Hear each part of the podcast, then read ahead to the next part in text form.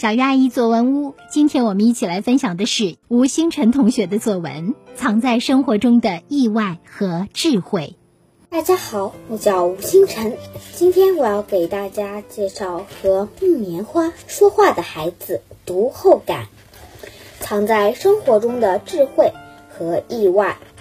我又一次被一本书深深的触动了，这本书。就是小月阿姨的和木棉花说话的孩子，最让我印象深刻的就是书中的那句话：“生活总有意外，更有智慧陪伴左右。”每个人的生活中都有意外，但一定要有智慧，用智慧解决意外，才是给生活最好的回顾。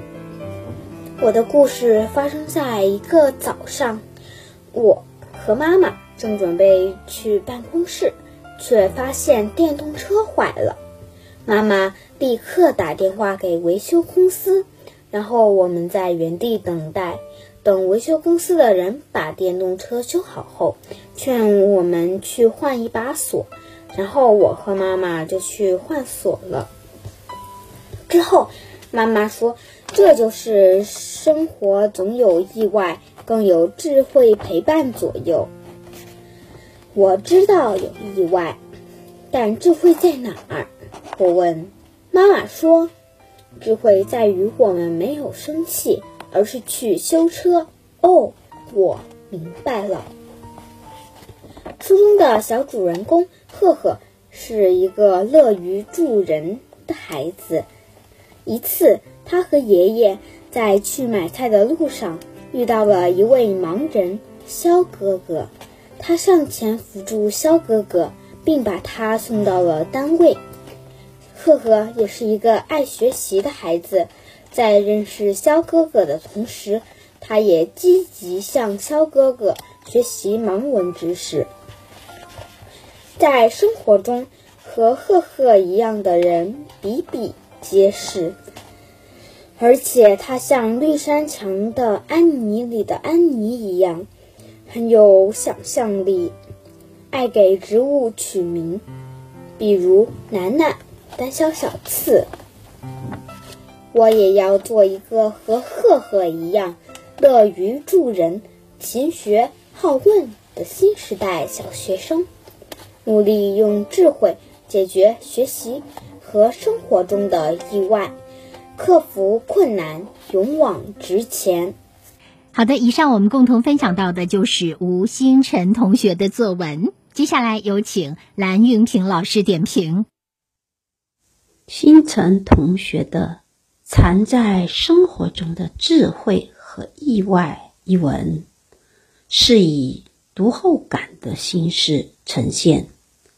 读后感，重要的是感，即。感受、感悟、读后感本是语文第三学段小学五年级的学习内容，小作者却能在四年级上期去尝试习作，并且感悟颇深的哲理。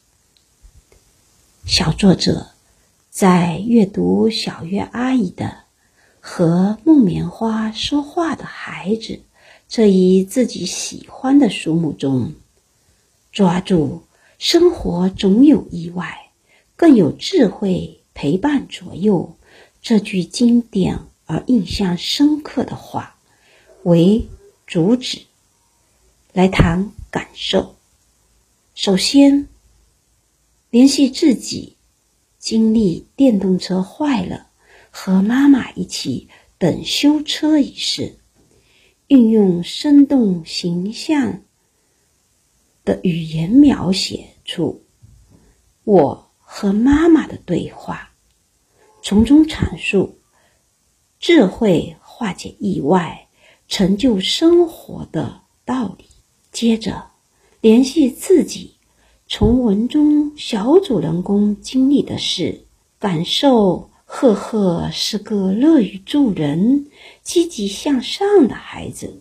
最后，联系自己以往的阅读，如《绿山墙的安利》中的安利，富有想象力等事例，总结每个人的生活中都有意外，但一定要有智慧，用智慧解决意外，才是给生活最好的回馈。这个哲理，同时勉励自己。无论在生活和学习中，用智慧解决意外，成为一个新时代的优秀少年。